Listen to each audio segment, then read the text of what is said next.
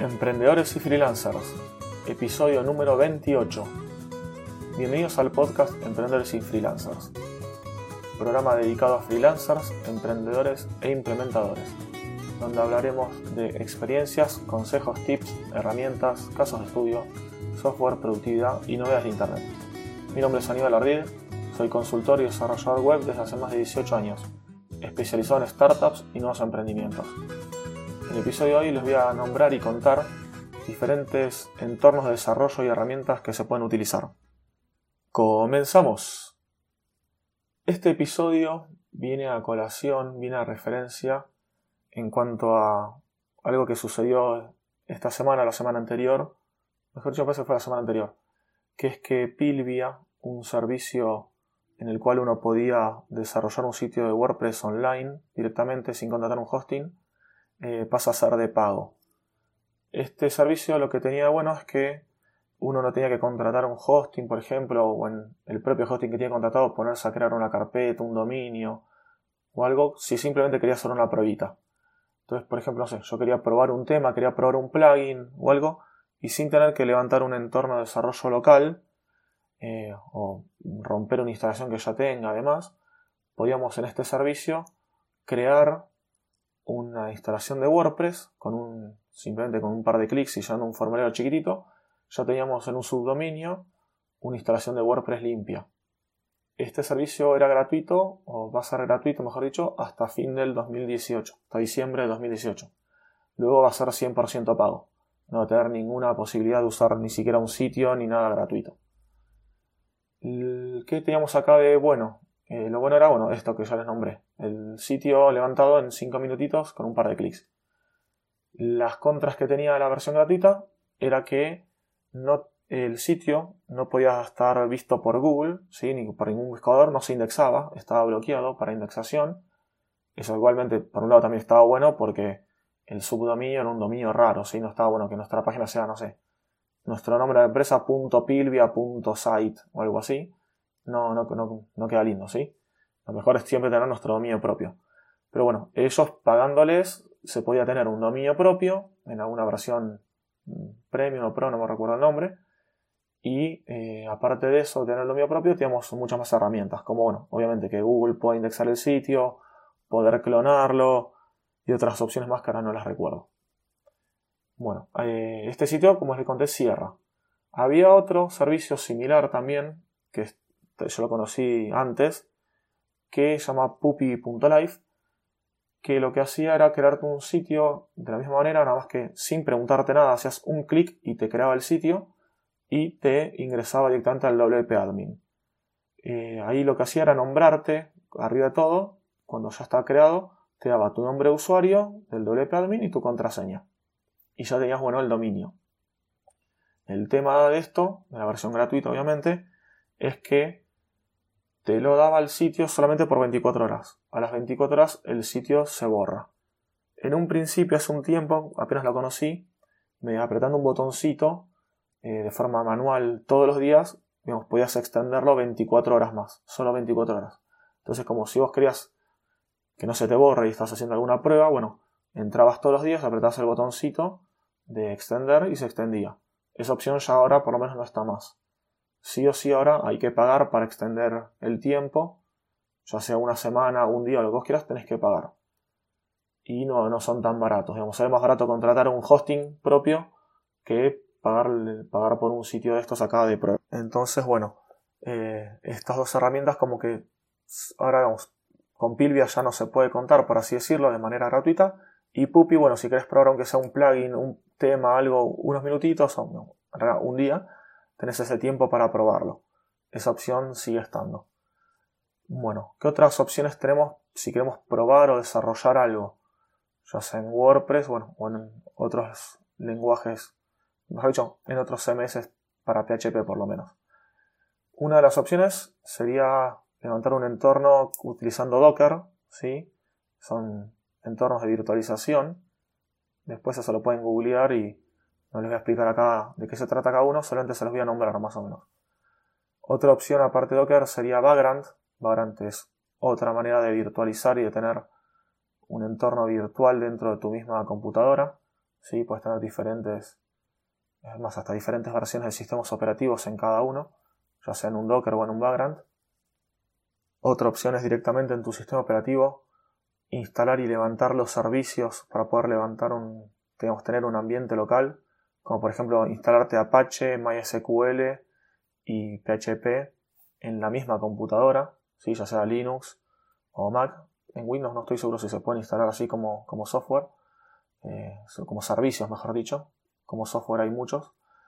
Eh, hablando de software, bueno, se pueden instalar en los tres sistemas operativos, por lo menos estos tres. Eh, por ejemplo, tenemos MAMP, WAMP, LAMP. son diferentes softwares que se instalan y te dan una pequeña interfaz donde podés tener levantado un sitio PHP para ahí vos instalarte WordPress o el CMS que, quieras.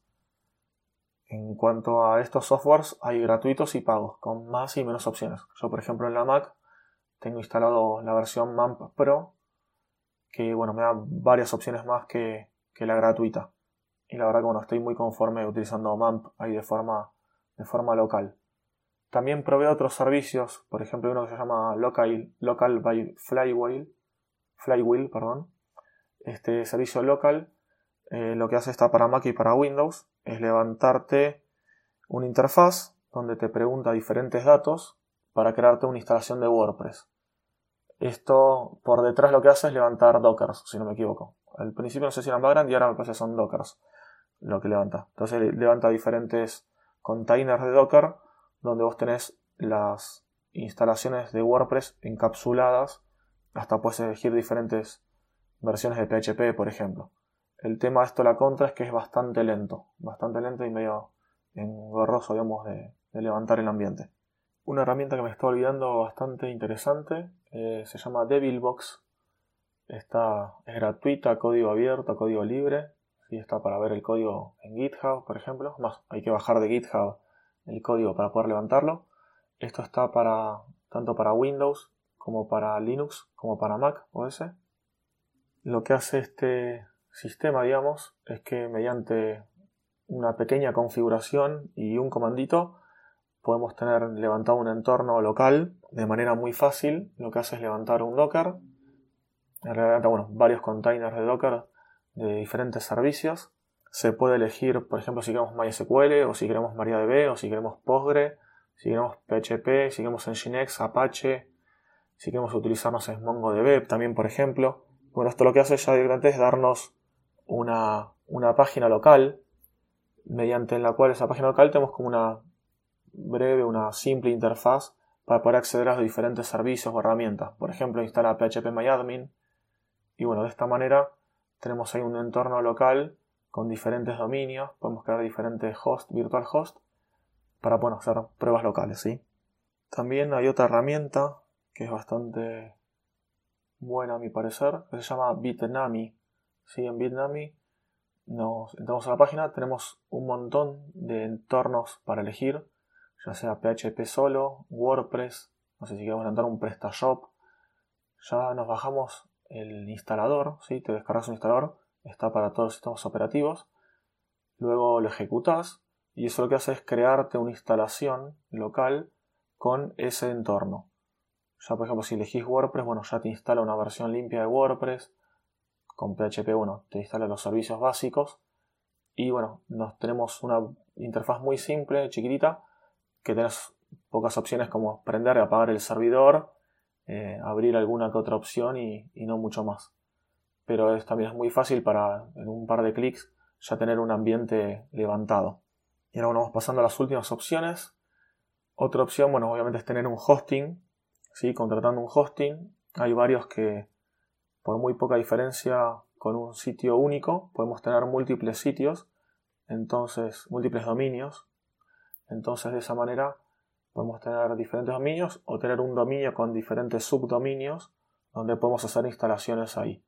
El tema bueno ahí que es un poquito más engorroso, tenemos que entrar al hosting, entrar al panel, ir a crear, si el, hay que ver si el panel tiene la opción de crear automáticamente el sitio WordPress o tenemos que descargarlo, instalarlo, crear la base de datos, crear el usuario para la base de datos, bueno, y todos esos pasos que, que quizás pueden molestar un poco en algún momento y no hacerlo tan rápido. Pero bueno, si queremos trabajar de esa manera, eh, podemos hacerlo y se trabaja ahí directamente.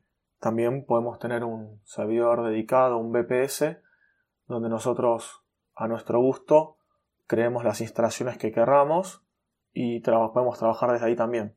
Yo muchas veces trabajé directamente para algún cliente directo en el servidor, aunque bueno, se requería una actualización constante, trabajaba en el servidor y obviamente me bajaba todos los días alguna copia de seguridad. Algo acá, un, tip que yo utilizo bastante, es que para hacer copias de seguridad, eh, como muchas veces es solamente código y no es base de datos, lo que hago es tener un repositorio privado en GitLab. ¿sí? Está GitLab o Bitbucket, los dos eh, te dan repositorios de Git, eh, privados gratuitos. En GitHub, en cambio, no. En GitHub, para tener repositorios privados, tenés que pagar. No, en la cuenta gratuita no lo tenés esa opción. Entonces, bueno, yo lo que hago es crearme un repositorio, eh, levanto, me clono el repositorio en el ambiente que sea y cuando hago alguna modificación voy comitiendo y pusheando los cambios y de esa manera tengo una especie de backup aparte eh, de mantener todo el historial de los cambios que fui haciendo. Eso la verdad que Git es genial para trabajar en desarrollo. Otro entorno que me olvidaba para desarrollo local es eh, llamado otro software, digamos, es Desktop Server. De cada uno de estos, eh, de todos, voy a dejar un, un enlace en las notas del programa para que puedan ingresar y, revisarlos y conocerlos. Y ahora sí, bueno, ya vamos finalizando. El consejo final que les puedo dar es que prueben todos o todos los que puedan y saquen sus propias conclusiones. Pueden trabajar con algunos un tiempito, probarlos bien y así van a encontrar con cuál se sienten más cómodo y cuál les gusta más. Como les decía, yo en el entorno Linux, si tengo que hacer algo en PHP, puedo levantar o un Docker ya sea con DevilBox o a mano, o también directamente utilizar el servicio de Apache ya levantado en el mismo entorno de Linux. Si no, cuando trabajo en Mac, por ejemplo, ahí utilizo el MAMP, que es lo más rápido que tengo, y también muchas veces utilicé Dockers. Ya, obviamente, yo todos los que les nombré los probé todos. Utilicé Vagrant, eh, Docker, eh, software de programación. Tengo también mi servidor privado virtual, mi VPS, donde también directamente a veces hago pruebas ahí, por si quiero probar algo en un entorno real, lo pruebo ahí también. Y también tengo hosting compartidos en diferentes hosting servicios. Y también ahí a veces hago algún clon, algún staging y hago pruebas ahí. Entonces, bueno, depende de la situación, depende de lo que tenga que hacer, utilizo uno u otro. Pero lo mejor es que cada uno los pruebe y conozca qué tienen de bueno y de malo cada uno y a qué le pueden sacar provecho y para qué situación o qué necesidad les conviene utilizar uno u otro. Y así llegamos al final de este episodio. Te pido que me hagas llegar cualquier comentario, consulta, consejo u opinión sobre este tema, sobre este episodio o alguno anterior. También si me quieres recomendar alguna herramienta, algún software, también es bienvenido. Y bueno, me pueden contactar desde mi página web ardid.com.ar o me buscan en Google como Aníbal Ardid. Y por último, te pido que si te pareció de interés y te gustó este episodio, no dudes en compartirlo en las redes sociales o con algún amigo y darle me gusta en iBox, estrellitas en iTunes o corazoncito en Spotify o también me gusta en YouTube. Cualquiera de las plataformas que lo estén escuchando, hay alguna manera de darle me gusta o decir que están de acuerdo con el, con el programa y el episodio. Bueno, muchas gracias por escucharme y te espero el próximo viernes con un nuevo episodio de Freelance Tip.